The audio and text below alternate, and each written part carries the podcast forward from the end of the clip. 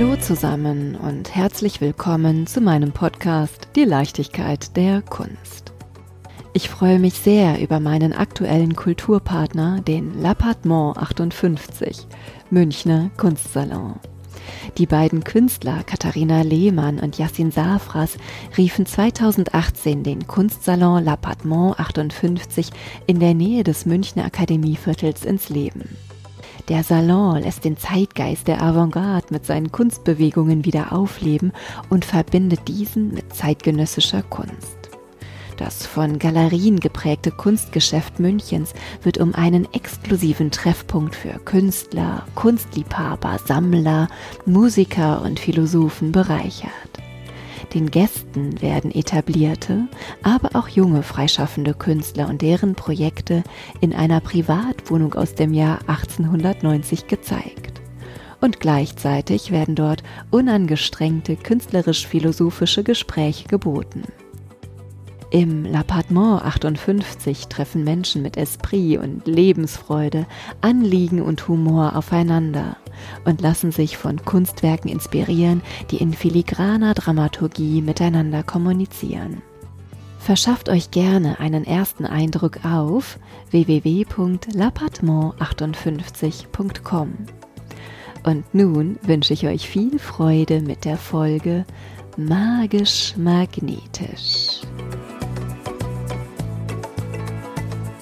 Über Magnetismus haben wir sicherlich alle schon etwas im Physikunterricht gelernt.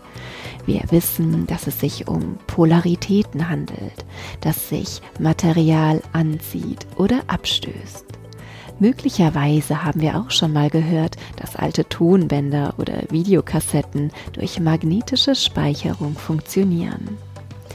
Und ein bisschen was Magisches steckt doch auch in dem Wort Magnetismus als durch und durch magisch und auch verbindend und vor allem großartig verbinde ich die doppelsinnigen Werke meines heutigen Gesprächspartners Philipp Messner, der mich mit Südtiroler Charme, großer Liebe zur Natur, mehrdimensionalen Betrachtungen und dem Spiel menschlicher Wahrnehmung in seinen Bann gezogen hat. Lieber Philipp, bitte nimm meine Hörenden und mich mit und lass uns deiner Spur folgen und erzähl uns von dir. Ja, vielen Dank für die Einladung und schön, dass wir uns heute hier treffen. Ja, das bei deiner Einleitung, also was mir so gleich gefallen hat, das ist äh, natürlich dieses Wort Polaritäten. Denn das ist sozusagen irgendwie vielschichtig oder uneindeutig, extrem auf eine Art und Weise, weil es ja um Polaritäten geht aber man weiß ja, dass sozusagen, dass Sachen, die polar sind, die sind verbunden. So. Und diese Gegensätzlichkeit zwischen sozusagen was Extremes im Sinne von Distanz oder von Unterschied und Verbundenheit, das finde ich ein äh, interessantes Thema. So, also so gesehen ziemlich lebendig, ziemlich energiegeladen. Ja. Das könnte ich jetzt sozusagen als ersten Ansatz nehmen. So. Wie bist du da hingekommen? Wie bist du zur Kunst gekommen? Also das hat mit meiner Herkunft auf eine Art und Weise zu tun, so also in meinem Umfeld und mein Vater, der beschäftigt sich auch mit Bildhauerei, Kunsthandwerk im äh, weiteren Sinne. Von dem her bin ich mit dem Tun immer konfrontiert gewesen, also sozusagen und auch mit einem kreativen Schaffen. So, das ist so, war sehr alltäglich und so gesehen auch sozusagen gab es auch bestimmte Referenzen in der Kunstgeschichte.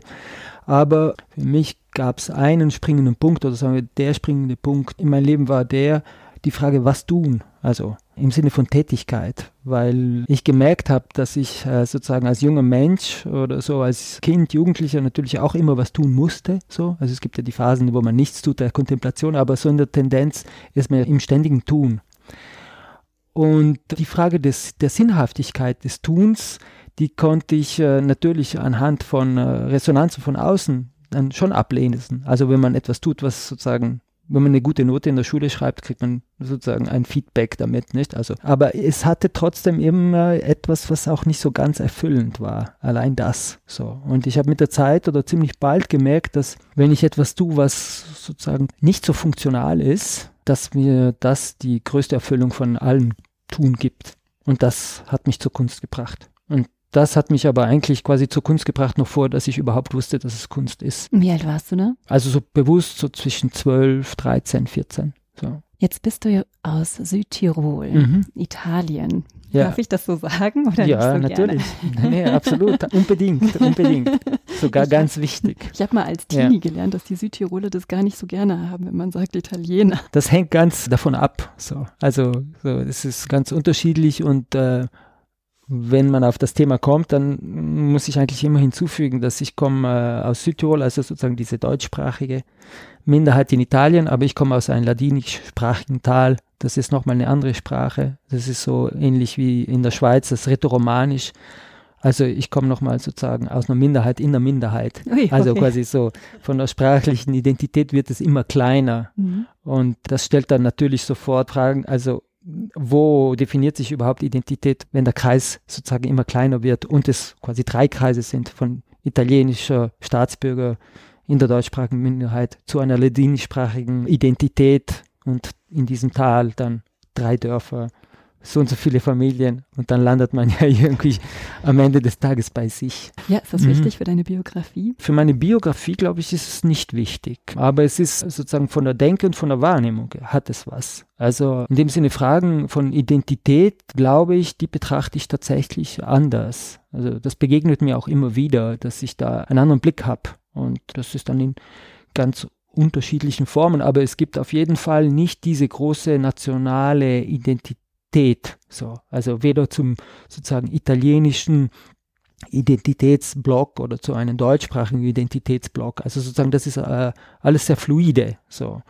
Und könnte sein, dass jetzt sogar anschließt an, an das, was ich davor gemeint habe, mit dem Zuspruch oder mit dem Feedback und mit der Erfüllung, die man von außen bekommt, versus dem, was man sozusagen bekommt über das eigene Tun, also sozusagen über das Tun selber, weniger über das Resultat dass das da auch eine Rolle spielt, weil wenn man nicht in so einem Block drinnen ist oder sich so in so einer großen Zugehörigkeit halt so identifizieren kann, dann kommt man ja doch wieder so sehr stark auf das eigene Sein zurück. Und das hat dann auch mit einer Präsenz in Raum und Zeit zu tun. Ja, so. absolut. Und das, glaube ich, ist mir wichtig. Ich glaube, das kann ich sehr gut nachvollziehen. Dieses Gefühl, zum einen Teil zu etwas dazugehören, aber aufgrund seiner Wurzeln eben doch auch ganz anders geprägt zu sein und dann einen Weg zu finden, sein eigenes Ich wahrzunehmen, dem treu zu bleiben, dieses eigene Ich in den Raum zu werfen und gleichzeitig empfänglich zu sein für all das, was einem entgegengebracht wird. Ja, mhm. im Grunde sind das ja auch so Momente, wo man Erfahrungen macht und sich erfährt.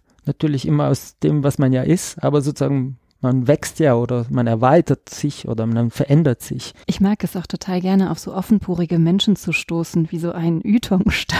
Ja. Mhm.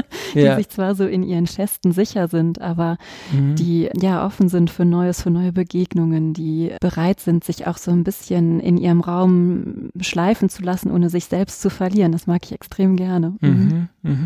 Ja. Aber Ytong ist ja gar nicht ein Material, das ist ja Marmor. Ja, aber auch am Marmor interessiert mich die Porosität. Warum? Ja, also seit ein paar Jahren mache ich so äh, Marmorarbeiten, die aber jetzt nicht so klassisch funktionieren, wie man sich das vielleicht im ersten vorstellt, dass man eine Skulptur macht, sondern ich nehme den Stein und färbe den ein. Und im Grunde gucke ich, ob die Porosität vom Stein, ob die die Farbe aufnimmt und aufsaugt. Also es geht um diese zwei unterschiedlichen Aggregatzustände.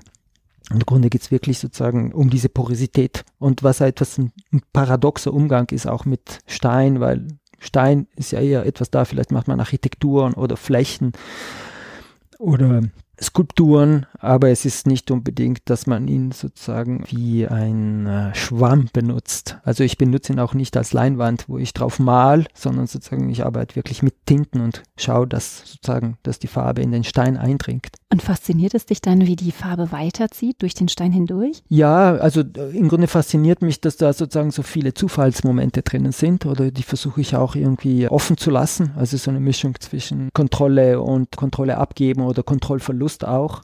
Ja, und ich bin oft vom Resultat oder speziell am Anfang war ich vom Resultat sehr überrascht, manchmal auch irritiert und musste das dann erstmal in meiner sozusagen ästhetischen Kategorisierung oder in meinen Katalog irgendwie einfügen, wo ich das jetzt, ob ich das überhaupt will. Aber am Ende des Tages interessiert mich äh, noch mehr sozusagen der Zustand als wie dann das ästhetische Resultat. Ein Marmorstein, das ist sowas Natürliches, Gewachsenes. Alle Welt sagt, wow, Carrara Marmor. Ich habe ihn auf dem Boden liegen. Also ich jetzt nicht, aber Leute, ja. die ich kenne. Ganz ganz wertvoll, man muss ihn schützen und du gehst hin und setzt da einfach was Künstliches rein und zerstörst in Anführungszeichen dieses natürliche Bild? Ja, weil äh, mich interessiert eh Bilder zu zerstören am Ende des Tages. Also nicht, dass ich jetzt ein Dekonstruktivist bin, aber ich glaube, es gibt so eine bestimmte Ambivalenz, nicht zwischen sozusagen das Bild, sozusagen der, der Moment der Abstraktion von etwas und das Sein als Tatsächlichkeit. Und äh, da komme ich nochmal zurück, dass mich am Ende des Tages das Sein als Tatsächlichkeit interessiert. So. Ist eine Ambivalenz nicht auch eine Polarität? Ja. Mhm. Ja. Gelernt hast du doch bei, oh je, oh je, oh je, ich komme jetzt hier mit meinem Italienisch um die Ecke. Ich lächle dich jetzt schon mal ja. an und du, Michelangelo, jetzt dein Teil. Pistoletto. ja, genau. ja, mm, ja. Und Michelangelo Pistoletto steht für Arte Povera. Ja, Was mhm. ist denn das eigentlich genau? Das ist ein Begriff, der von einem äh, Ausstellungsmacher, Kurator in den 60er Jahren geprägt wurde, um eine könnte man sagen, eine italienische zeitgenössische Kunstbewegung zu beschreiben oder beziehungsweise über seine Beschreibung wurde es dann auch eine Bewegung. Aber es gab verschiedene Figuren, also in Italien, 60er, 70er, die sich installativ, aber sehr poetisch mit Material und mit Materialsetzungen beschäftigt haben, die in sozusagen Ausstellungsräumen stattfinden konnten, in Galerien, in Museen, aber auch im Außenraum und im Grunde sozusagen waren es oft einfach ein billiges Material, deshalb kommt Arte Povera, das ist sozusagen arme Materialien, mhm. also nicht Carrara Marmor, hochpoliert oder Bronze, so, sondern es konnten sozusagen Erdhaufen sein.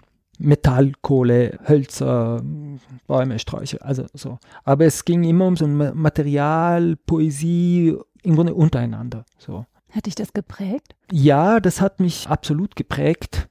Wobei man könnte sagen, das reiht sich einfach so unglaublich gut ein aus der Umgebung, wo ich komme. Weil ich komme aus den Bergen und von dem her war es sozusagen, kann ich gar nicht sagen, ob das mich geprägt hat. Es war einfach wie eine wahnsinnig logische Konsequenz. Und ich habe eine bestimmte Tendenz dazu, wobei ich wahrscheinlich sogar noch technoider bin, als wie äh, jetzt, als wie sozusagen, dass man das irgendwie sagen könnte, dass das jetzt so viel mit Arte Povera zu tun hat. Aber Genau, ich bin natürlich auch eine andere Generation und ein bestimmter paradoxer Moment ist auch drinnen, weil da, wo ich herkomme aus den Dolomiten, das ist ja sozusagen sehr physisch. Hm, so. Und daher irgendwie äh, habe ich, glaube ich, so einen bestimmten poetischen Moment überspringe ich auch ganz gern und lande dann in einer, vielleicht einer technoideren Physis, die ich aber auch äh, als wahnsinnig realitätsprägend empfinde. Das finde ich spannend, dass du sagst, dass du aus dem Poetischen herausspringst. Ich finde deine Werke durch und durch poetisch. Mhm. Wenn ich die Marmorwerke sehe, wie sie von Farbe, von blauer Farbe oder auch von grüner und gelber Farbe durchdringt werden. Mhm. Und irgendwann ist ja so ein Moment da, wo die Farbe auch nicht mehr weitergeht mhm. und wo dann irgendwie klar ist, dass die Natur am Ende doch stärker ist. Mhm. Letztendlich habe ich das Gefühl, es zieht auf diese Frage von Künstlichkeit, also oder derzeit geht es mir oft so, wenn über Natur gesprochen wird, dann denke ich an Künstlichkeit, als äh, was wir ja irgendwie als Gegensatz wieder definieren. Aber ich glaube, das ist erstens eben eh extrem verbunden, aber mich interessiert dieser Begriff der Künstlichkeit und ich glaube sozusagen über das äh, Nachdenken von Künstlichkeit ändert sich auch äh, unsere Wahrnehmung auf Natur beziehungsweise auf sozusagen vielleicht auf diese Trennung, nicht so von Kultur, Natur, Künstlichkeit, Natur. Nicht? Was so. bedeutet denn für dich Künstlichkeit? Ja, also das hat natürlich eben mit dem Tun zu tun. Also mit dem Herstellen, nicht? So, dem Machen auch. Also wir als Mensch, was wir machen. Im Sinne von Beuys, dass das Eingreifen schon das das Künstliche ist? Ähm, da kenne ich mich jetzt zu wenig aus mit dem, was er gesagt hat, aber ähm, da könnte ich bis, bis zu einem bestimmten Punkt eben mitgehen. Wobei es könnte sogar noch früher stattfinden und das hat mit der Intention zu tun. Die Intention ist ja vielleicht noch vor dem Eingreifen. Also, und wie setzt du das in Bezug zur Natur? Hm, ich setze es in Bezug zu dem, was wir tun können als Mensch. Was unsere Handlungsmöglichkeiten überhaupt sind vielleicht sogar etwas unreflektiert und, und vielleicht auch überzeichnet, aber würde ich einfach behaupten, dass wir eigentlich eh nur Künstliches tun können. Also die Natur ist gegeben und wir als Menschen fügen hinzu oder nehmen hinweg. Ja, ja, das geht schon in diese Richtung. Oder andersrum gesagt, wenn wir jetzt drüber nachdenken und man dann versucht, den Begriff Künstlichkeit oder das Tun und das Künstliche irgendwie im Verhältnis zur Natur zu setzen, dann ist, als ob man ein bisschen in eine Falle tritt, mhm. weil man es immer damit in die Bezüglichkeit bringt.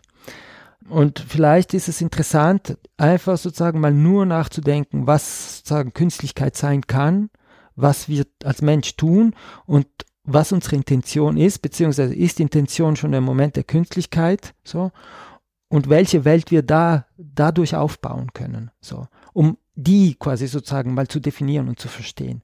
Und dann sozusagen, wenn das quasi so äh, irgendwie eine, eine Art Form erreicht hat, es dann wieder in Relation zu setzen. So. Und welche Welt baust du auf, um das sichtbar zu machen?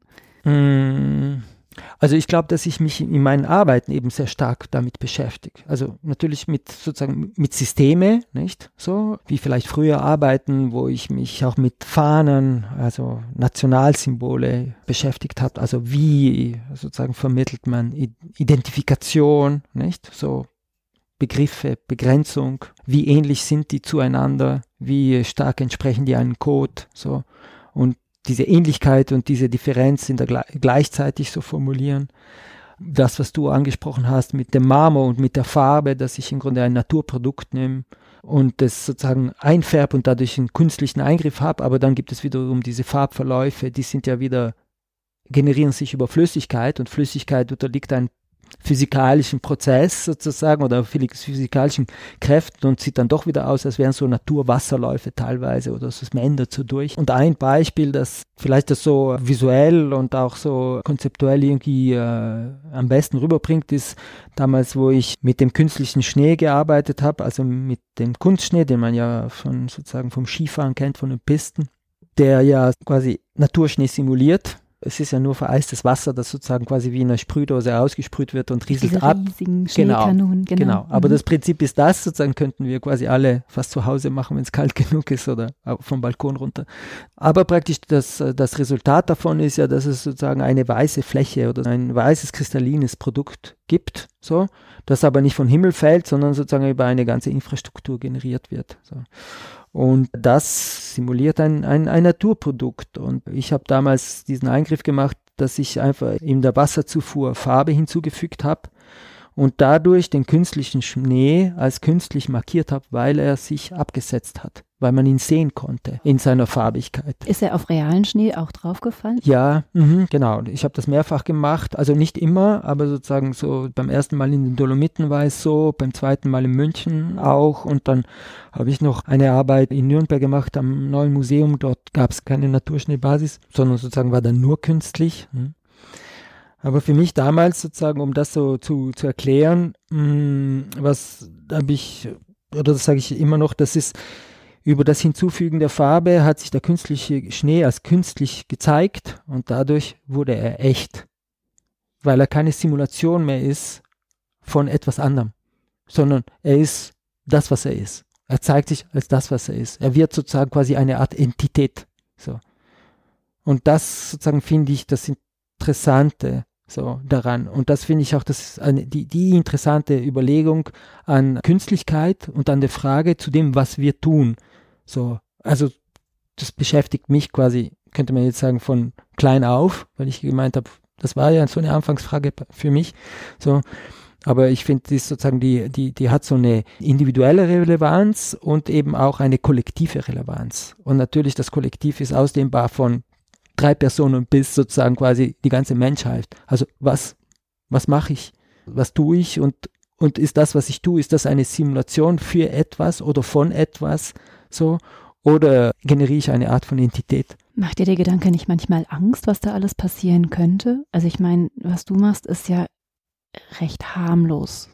Ja. Dein Eingriff. Er ist ästhetisch ansprechend. Ich stelle mir das gerade wunderschön vor. Ich habe ein paar Bilder gesehen, wie dann blauer und violetter Schnee dort liegt. Aber letztendlich die Frage nach, ist unser Tun künstlich? Wie ist die Intention? Ist ja sowohl positiv als negativ zu sehen. Und je nachdem, wer handelt, ist es ja kein, kein guter Eingriff. Das hängt eben von der Intention ab, wahrscheinlich, oder? Du bist ja sehr friedlich, so würde ich dich jetzt einschätzen. Ich glaube, ich bin auch sehr kämpferisch. Aber ich könnte mir schon vorstellen, wenn man diese Intention so visualisiert, gerade in Bezug auf Schnee aus einer kleinen Schneekanone oder relativ kleinen Schneekanone passiert im Schneeballsystem etwas ganz, ganz Großes. Sehr viel Raum ist einzunehmen, ist zu besetzen. Ja, letztendlich passiert das ja. Also sozusagen die Skigebiete, um jetzt darauf zurückzukommen, die funktionieren so. Das sind einfach absolut ausgefeilte Infrastrukturen, die in den Bergen, in den Bergregionen etabliert sind. Das sind quasi Autobahnen. Geht es dir auch um das Nachdenklich-Machen, ob man so weit eingreifen darf oder nicht? Die Frage ist schon, warum soll man denn so weit eingreifen? Nicht? Also sozusagen, für was ist das gut? Nicht? Also klar, irgendwie, äh, es ist Entertainment. Der wahre Grund, warum das dann läuft, ist natürlich immer Ökonomie, aber sozusagen die zwei Sachen sind ja gekoppelt. Nicht so. Bist du Skifahrer? Ich bin Skifahrer. Ich hätte wir, gelacht, wenn genau. du jetzt gesagt nee, Snowboarder. ja. ja, ähm, also da, wo ich herkomme, da fährt man erst das Ski und dann erst Rad. So. Also sozusagen von der Grund, aber seit ein paar Jahren gehe ich auf Skitouren. So. Was jetzt aber auch nicht ohne ist, weil am Ende müsste, muss man ja auch mit einem Auto hinkommen. Also wenn man das jetzt so nimmt. Du hast die Installation in deiner Heimat in den Dolomiten gemacht, in München, in Nürnberg. Wir leben in einer Zeit, die ja nicht immer so ganz schneesicher ist. Mhm. Konntest du denn sicher sein, dass deine Installation überhaupt funktioniert? Nein, das war ja sozusagen Teil des Projekts, dass es mhm. eben diese Unsicherheit gab. Ja, also das war ein wichtiger Punkt, dass man technisch alles vorbereitet. Also ich wollte den, das Wort jetzt nicht nehmen, aber im Grunde ist ja in den, es ist ja so, dass es so eine Art Aufrüstung ist, mhm. so um die Naturgegebenheit auszutricksen oder, oder sozusagen drüber wegzukommen. Nicht? So. Und das fand ich eben ziemlich spannend, dass man sozusagen etwas zu so einem Punkt bringen kann, wo es maximal ausgereift ist, aber wenn dann die Bedingungen nicht stimmen, dann klappt es nicht. Und dadurch kollabiert es oder scheinbar kollabiert es. Aber Allein das ist ja schon ein, ein ziemlich interessanter Zustand. Und hast du diesen Prozess, wird es funktionieren, wird es schneien, werden wir dieses Farbspektakel sehen, gemeinsam mit den Betrachtern erlebt? Ja, sagen wir, als das in München gezeigt wurde, dann gab es irgendwie von Anfang an eine recht hohe Resonanz, auch so medial und pressemäßig. Und das war im Winter 2016. Und da war es unglaublich warm. Also die Wiese an der oh, Pinakothek, die war, war grün und es sah so aus, als ob es sozusagen quasi Frühling wäre. Also schon sozusagen, es gab, hat einfach überhaupt keinen Schnee gegeben und es sah meteorologisch auch nicht so aus, als ob da was kommen würde. Und ich hatte gesagt, die Maschinen bleiben einen Monat. Und die erste Pressemeldung, die dann irgendwie nicht von uns rauskam, aber sozusagen nach unserem quasi Pressegespräch oder Termin, war dann so, äh, ja, äh, Kunst, äh, Klimawandel, Klimawandel verhindert Kunst, sozusagen, weil es viel zu warm ist und das wird alles nicht klappen und dass das ein Projekt ist, das genau das erzählen will, also über Klimawandel. So. Zwei Wochen später wurde es kalt, es gab dann Schnee und dann konnten wir die Maschinen laufen lassen und dann gab es dieses psychedelische Happening dort. Und dann gab es äh, wieder viel Presse und die gleichen Leute, die wussten dann, und das war, fand ich ziemlich interessant in, in ihren sozusagen journalistischen Outcome, wussten sie dann nicht, ob das Projekt jetzt eine Kritik an, an den Klimawandel ist oder nicht die absolute, fast orgiastische Bestätigung dieser irgendwie äh, Schneemaschinenorgie. So. Und das fand ich sehr spannend, dass es so da in, dieser, in diesen Ambivalenzraum reingehen konnte. Und deshalb sage ich auch, dass für mich der interessanteste Punkt ist der, wo etwas, was quasi künstlich ist oder von uns gemacht wird, sage ich es als Mensch, wo das nicht mehr eine Simulation ist zu, in dem Fall war es ein Naturprodukt, aber eine Simulation von etwas, sondern sozusagen sich in seiner Entität zeigt. Was war das für dich für ein Moment, dass das medial so begleitet worden ist, dass deine Kunst so eine Tragweite hatte und die Menschen darüber nachgedacht haben, das in Bezug auf Klimawandel gesetzt haben? Also ich wusste schon, dass das Projekt so ein Potenzial hat, weil es einfach auch äh, auf eine Art und Weise niederschwellig ist. So und mir das auch nicht bei allen Arbeiten, die ich mache, aber grundsätzlich finde ich das äh, schon spannend, wenn es Leute anspricht, die sich mit Kunst beschäftigen also die so drinnen sind im System, aber auch sozusagen Leute, die sich damit nicht beschäftigen. Also wenn es so irgendwie so ein, so ein Base Layer trifft, so, weil äh, das Schöne oder das Spannende an Kunst ist, wenn es etwas berührt, was sozusagen über das Denken oder unter dem Denken ist, was einfach je, auf jeden Fall raus ist aus den Kategorien und aus den Katalogen, die man schon hat. Das ist die Qualität von Kunst. Und letztendlich hat ja jeder seinen eigenen Katalog, ne? Genau, jeder hat seinen eigenen Katalog, aber wir haben natürlich auch ein großes äh, kollektives Narrativ. Das sieht man ja letztendlich ständig. Also, also wir generieren ja die Welt dadurch. So. Hm? Auch da schwingt es sozusagen in mehreren Richtungen. Hm? So, ja. Du hast eine ganz spannende Ausstellung in Schwäbisch Gmünd gehabt mit dem schönen Titel Eating Harmony. Mhm. Ob der Titel jetzt so schön ist? Das weiß man auch das nicht so genau. Das weiß man auch nicht genau. man weiß nicht, ob es gut schmeckt oder man weiß auch nicht, ob überhaupt noch was übrig geblieben ist nach dem Eating Harmony. Wie bist du denn darauf gekommen, dass man Harmonie essen könnte? Also soll man Na, sie aufessen oder sollte man sich ein Löffelchen Harmonie gönnen? Ich weiß es nicht. ich glaube, ich muss jeder so wie sich. Aber ja, wie bin ich denn drauf gekommen? Natürlich hätten wir doch gerne Harmonie alle, nicht? Und wahrscheinlich, wenn, ja, und wahrscheinlich, wenn wir sie vor uns hätten, könnte auch sein, dass wir sie komplett wegfressen. Ja. So. Oder nicht anrühren. Auch. Ich glaube schon, dass wir etwas sehr Kannibalisches haben. Also. So. Hm? Das so. ich auch. Andererseits finde ich, dass er könnte ja auch uns ein bisschen auffressen. So. Also. Hm, spannend, ja. Meinst du damit, dass man oft zu scheinheilig oder zu vordergründig wohlwollend ist und eigentlich anderes im Schilde führt oder ist das zu weit interpretiert? Also das kann ich absolut stehen lassen, aber ich könnte es jetzt nicht sagen. Aber ich finde es gut, dass man auch bei dem Titel irgendwie das Gefühl hat, okay, es könnte so sein und so gleichzeitig. Da also, sind wir wieder bei dem Polaren, ne? Ja, so bei dieser Ambivalenz, ja. Mhm, ja. Ja, ich finde auch, dass die Zeit im Moment immer mehr in Richtung geht, dass sie so polarisierend ist, dass es den Nordpol und den Südpol gibt und wenig Verbindendes dazwischen. Ja, wobei ich finde ja interessant sozusagen, es gibt ja unglaublich viel dazwischen. Das ist sozusagen genau das, was die zwei Sachen scheinbar so gegensätzlich erscheinen lässt. Und das ist im Vergleich ja riesig. Mhm. Nur das ist so wie Leere. Also mhm. das ist immateriell. Also das ist nicht definiert. Also der Zwischenraum schon, aber was ist denn schon der Zwischenraum? Ne? So, aber im Grunde ist das wahrscheinlich das Spannendste überhaupt. Das Spannendste überhaupt ist das, was zwischen diesen zwei Polen Immer, ist. Ja. ja, so. Und dass man das so außer Augen lässt oder, oder verliert, das könnte man sagen, ja, das ist eventuell eine Problematik oder das Problem oder vielleicht auch einfach schade. Aber im Grunde, wenn man nur sagt, hey, die zwei Gegensätze, die, also die sind so weit weg, aber zwischen diesen baut sich so ein, ein, ein enormer Raum auf und dass man den wahrnimmt und den auch sozusagen schätzen kann, das finde ich großartig. Also dann hat man ja eigentlich schon gewonnen.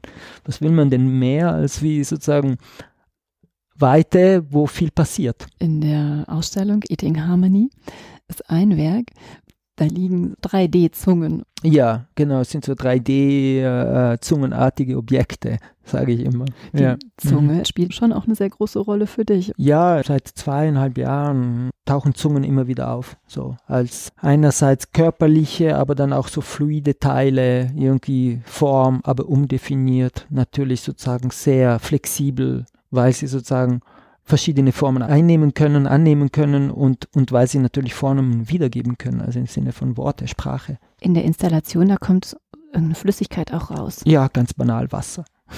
Gut, Wasser ist ja was Klares, was Reines. Es kommt viel Wasser raus. Geht es um eine klare Botschaft, die aus einem rauskommen sollte? Oder ist es eher, dass manchmal auch viel zu viel ungefiltert aus einem rauskommt? Die Arbeit ist nicht so narrativ. Also obwohl sie mit, jetzt mit Zungen arbeitet. so, also es geht gar nicht um eine Erzählung oder auch nicht so stark um ein Konzept, das eins zu eins umgesetzt ist. Aber es, es ist so eher so assoziativ. Also das sind diese 3D gedruckten Objekte, die auch so komisch matt sind.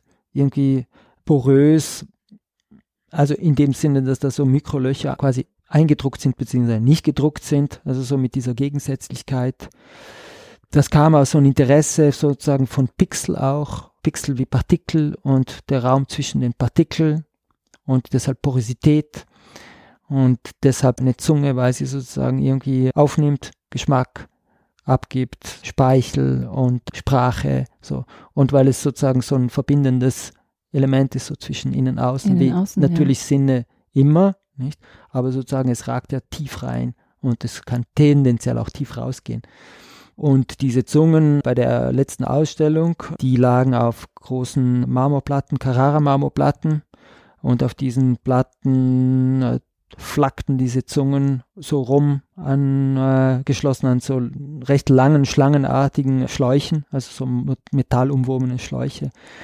Und zwischen äh, den äh, Marmorplatten, auf den Marmorplatten und rundherum äh, gab es dann noch so medikamentöse Pillen, also so alles, was mit Anti zu tun hat. Also natürlich Antischmerz, Antidepressiva, Anti-Angst und äh, auch nur eine Aspirin. Aber im Grunde sozusagen alles, was so etwas abwehren oder zurückhalten soll. Und dann lief dieses Wasser aus diesen zungenartigen Objekten und hat diese Medikamente aufgeschmolzen. Und die haben teilweise so nur wie so kleine Salzspuren hinterlassen oder den Marmor etwas korrodiert. So.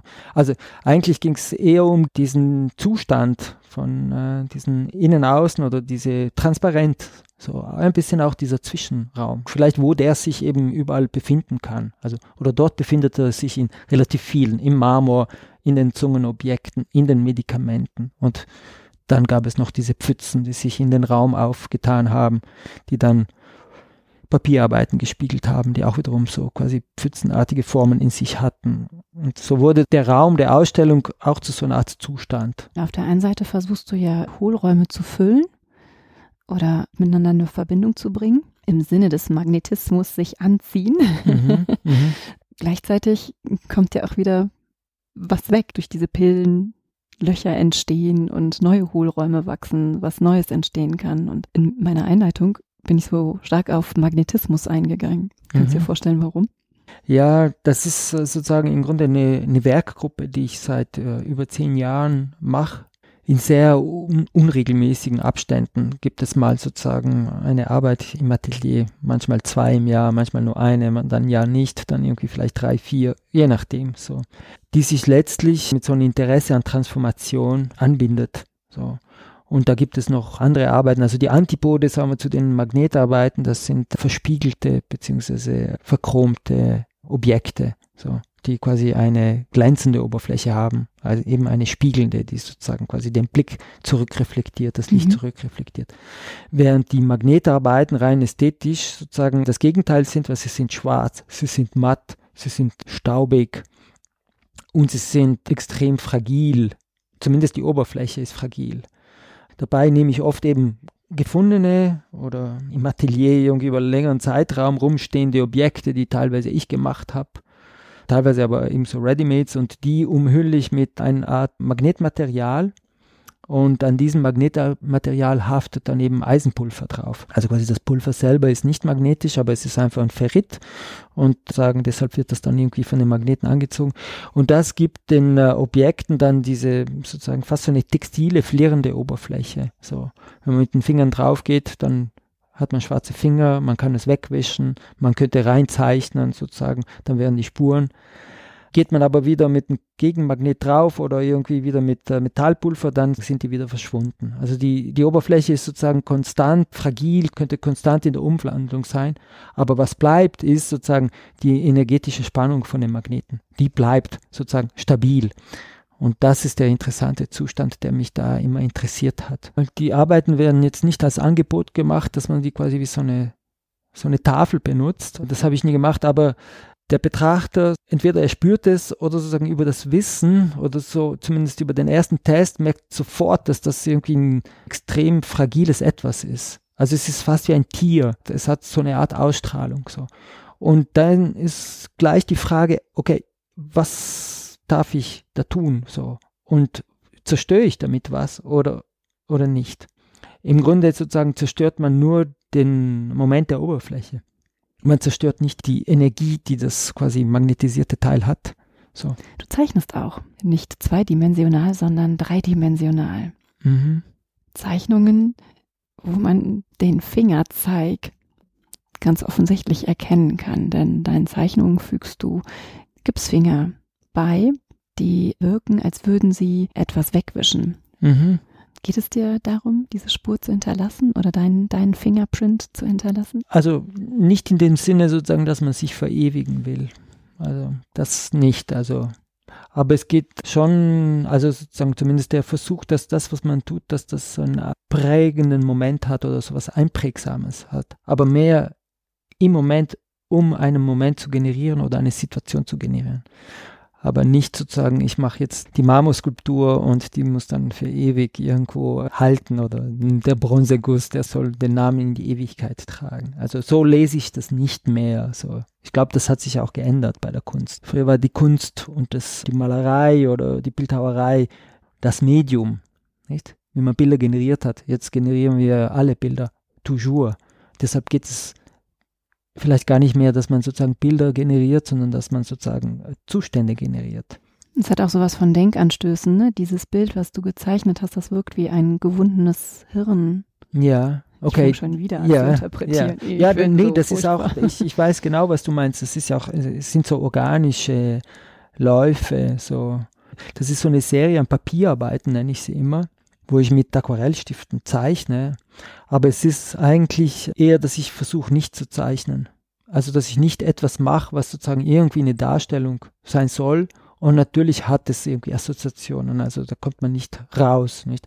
Aber es sind meistens die Zeichnung selber, die passiert in einem sehr äh, kurzen Moment. Und dann gibt es verschiedene Prozesse, weil die werden dann quasi sozusagen verflüssigt und dann gibt es Ablagerungen und dann vielleicht nochmal kommt noch was hinzu und so weiter. Und am Ende kommen von mir sozusagen von meiner linken Hand abgegossene Gipsfinger drauf, die ich in Tinten tauche und diese Tinten äh, sozusagen der Gips der ist trocken, der saugt dann die Tinte auf und es gibt teilweise so Farbverläufe, so. Und die heftig an diesen Papierarbeiten drauf. Und das, für mich lässt das so einen Moment entstehen, wo man das Gefühl hat, okay, dass die Zeichnung vielleicht mit diesen Gipsfingern gemacht worden wäre, mhm. so, was sie aber nicht ist, so. Aber dann sieht man diese Gipsfinger und ich lese es für mich und ich merkt, dass das andere sozusagen Leute auch so lesen. Das ist sozusagen, man hat gleich das Gefühl, als ob quasi äh, eben ist das mit diesen Gipsfingern gemacht worden, als ob sich sozusagen die Zeichnung gerade jetzt im Moment dadurch generiert. Ein schönes Bild, ja. Und das ist das, was mir eigentlich an, an diesen Werken oder an dieser Serie irgendwie sehr gut gefällt, dass man bringt diese zwei Informationen zusammen und hat so nur, es ist auch nur ein kurzer Blitz, wo man das denkt, weil man weiß ja sofort, dass es nicht so ist, aber trotzdem transportiert es sowas.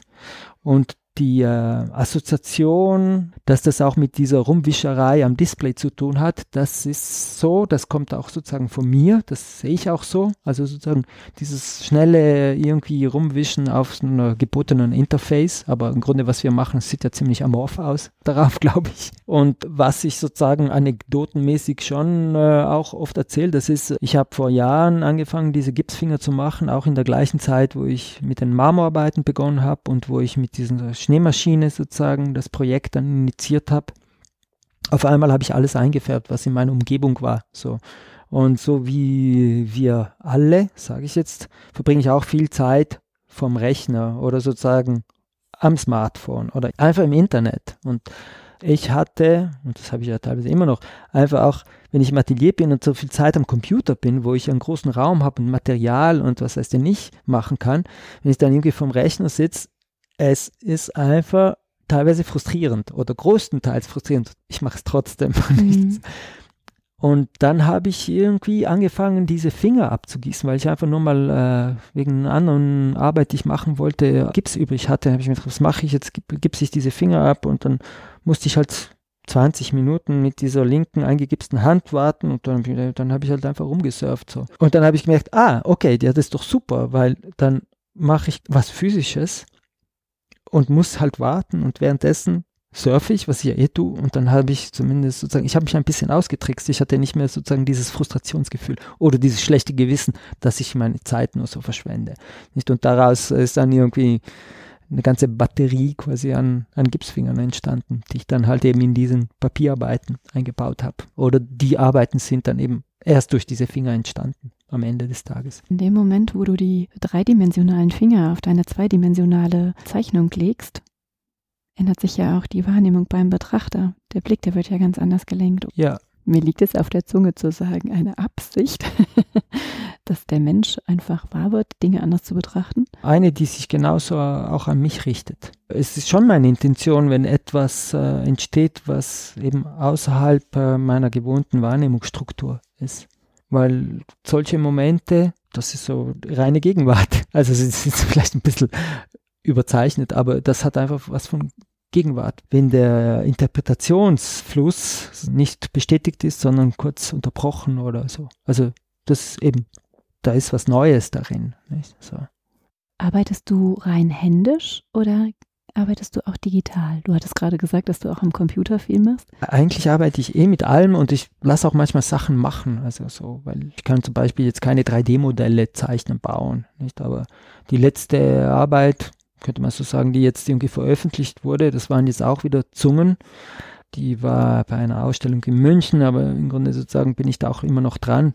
Das sind dreidimensionale Zungen, also die auf dem Display, auf dem iPad oder oder irgendwie auf dem Smartphone auftauchen und die kommen aus dem Nichts, aus, aus dem schwarzen Raum und lecken dann das Display von innen ab. Das ist sozusagen eine rein digitale Arbeit. Ja. Ist das schon Richtung NFT? Ja, das ist etwas, was mich interessiert, so. Und ich beschäftige mich jetzt auch gerade intensiv damit. Aber ich merke, dass ich bei diesen NFTs erstmal noch sozusagen das für mich ein bisschen verstehen möchte, wie die Struktur darunter ist und es nicht nur als Plattform für digitale Produkte benutzen möchte. Und die Arbeit würde sich, glaube ich, sehr dafür anbieten, auf eine Art und Weise. Aber die Arbeit entsteht aus dem Interesse, dass wir praktisch mit diesen Gadgets so viel interagieren, so, und ja keinen physischen Moment haben, um in diesen Raum reinzugehen, nicht so und diese Zunge, die einen entgegenschwappt so und die dann an diesem Display sozusagen so wegrutscht, also hochrutscht, sie rutscht ja nicht ab, sondern sozusagen sie rutscht hoch. Das ist sozusagen quasi äh, die Begegnung. So, also und es ist eine fast physische Begegnung. So. Hat es auch was ekelhaftes? Also wenn jemand von innen an dir leckt, jemand, den du nicht kennst, du siehst die Zunge, du schaust in sein Inneres rein. Ja. Wenn ich mir jetzt vorstelle, es würde eine Zunge von innen meinen Monitor abschlecken, das ist was, was Vertrauensvolles, aber auch was Abstoßendes. Ja, das ist großartig, dass es, das, dass es beides ist. Und ich hatte schon Angst, dass ich dir zu nahe trete. Ja.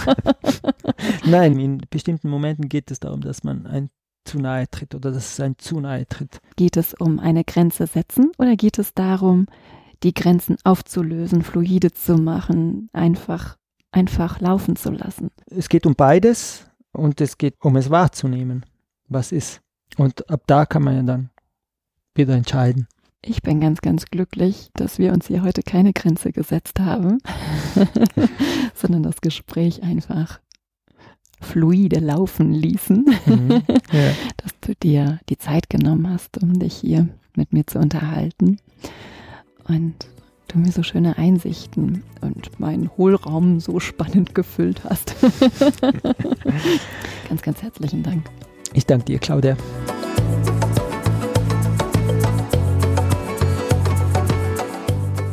Immer auf der Suche nach spannenden GesprächspartnerInnen, die euch und mir die Welt der Kunst entschlüsseln, reise ich quer durch Deutschland.